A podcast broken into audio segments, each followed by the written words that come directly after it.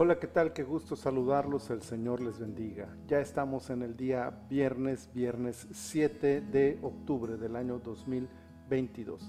Esta es la temporada 22 y estamos en el último episodio de esta temporada, el episodio 28. Eso significa que estamos en el último capítulo del libro de los Hechos de los Apóstoles, capítulo 28. Quiero leerles el versículo 15 que dice, ¿de dónde? Oyendo de nosotros los hermanos, salieron a recibirnos hasta el foro de Apio y las tres tabernas, y al verlos, Pablo dio gracias a Dios y cobró aliento. La Odisea llegó a su fin.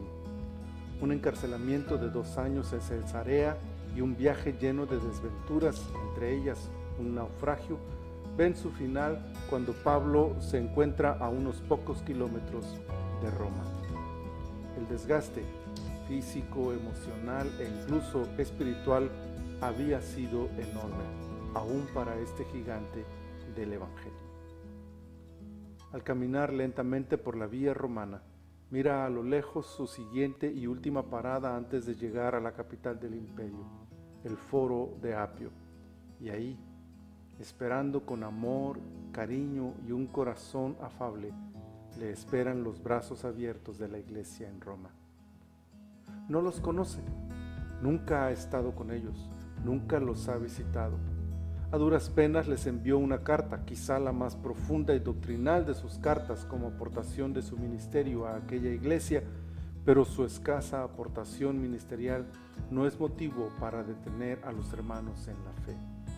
Le esperan y le esperan con los brazos abiertos caminaron igual que él para recibirle y acompañarle en el último tramo de su épico viaje. Cuánto gozo debió sentir Pablo al alzar su mirada y verles en la orilla del camino. La iglesia siendo iglesia, llenando de amor a aquel que ha dado su vida por la predicación del Evangelio. Este simple acto de fraternidad animó el corazón de Pablo más que cualquier otra cosa en aquel momento de fatiga. Y es que para el ministerio, para los líderes que viven por y para Cristo y su iglesia, no hay nada más gratificante que el abrazo sincero del pueblo a quienes se han entregado en servicio desinteresado.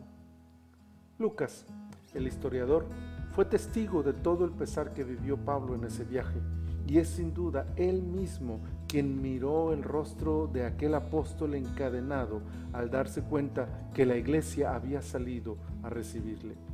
Y nos dice el escritor sagrado, y cobró aliento, como diciendo que aunque no lo dijera, que incluso aunque no lo quisiera reconocer ante los demás, Pablo necesitaba este empujón anímico ese momento emocional que fortaleciera su espíritu.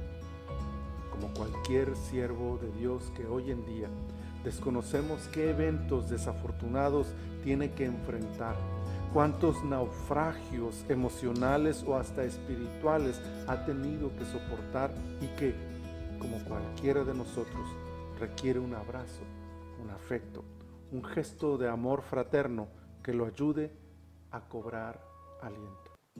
Seamos esa iglesia, que como la de Roma, salgamos al encuentro de quienes nos bendicen con su servicio y prodiguémosles el afecto de nuestros corazones, orando con y por ellos para que la gracia del Señor les aliente y fortalezca en el cumplimiento de sus ministerios. Señor, muchas gracias. Muchas gracias porque somos un cuerpo en ti, una iglesia. Muchas gracias porque la muestra de afecto de esta iglesia de Roma para con Pablo lo animó y fortaleció. Como hoy, Señor, tu iglesia puede ropar, puede cuidar y puede bendecir a aquellos que le bendicen con su servicio desinteresado. Señor, ayúdanos que así nos animemos unos a otros, nos sirvamos unos a otros y de esa manera, Señor, exaltemos tu precioso nombre con la vida y la unidad de tu pueblo. Muchas gracias por tus siervos, muchas gracias por tu iglesia. Por Cristo Jesús. Amén. Amén. Qué dicha compartir con ustedes este momento. Mis amados hermanos, el Señor bendiga y prospere la obra de sus manos.